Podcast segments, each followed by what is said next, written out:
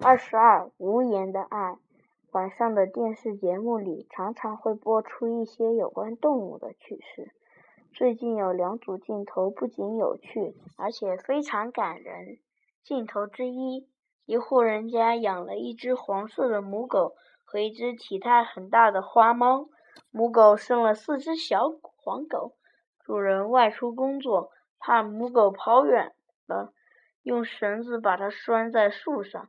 四只小狗满院子乱跑，母狗急得在树下绕圈狂叫，小狗却听而不闻，散开去往草丛里钻。母狗的叫声更加焦虑，不住的用力，也挣脱不了套着它的绳子。不料花猫见状，竟飞奔而去，把四只乱跑的小狗一个个衔到狗窝里。自己拖长身子躺下，让四只小狗吸它的奶。四只小狗把它当做母亲，乖乖的不乱跑了。花猫安详的施展母爱的画面，实在令人称奇。母狗无法近前，但看到四个儿女突然的扑到花猫的怀里，它也就安静下来了。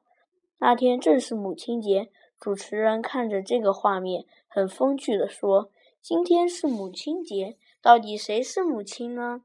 节目里传出一片温馨的笑声。镜头之二，几间建筑很别致的房子，前檐宽大，檐下有精美的相互交叉的木栏，上面盖有透明的玻璃。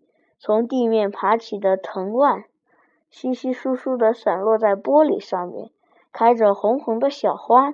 这优美别致的建筑。连鸟儿也看中了，麻雀和另一种比它身体大两三倍的鸟，都衔草来檐下造窝。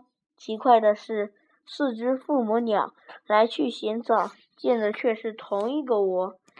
更让人惊奇的是，两只体态、羽毛截然不同的母鸟，都在窝中产卵、孵小鸡，但相容相安，从不互争互斗。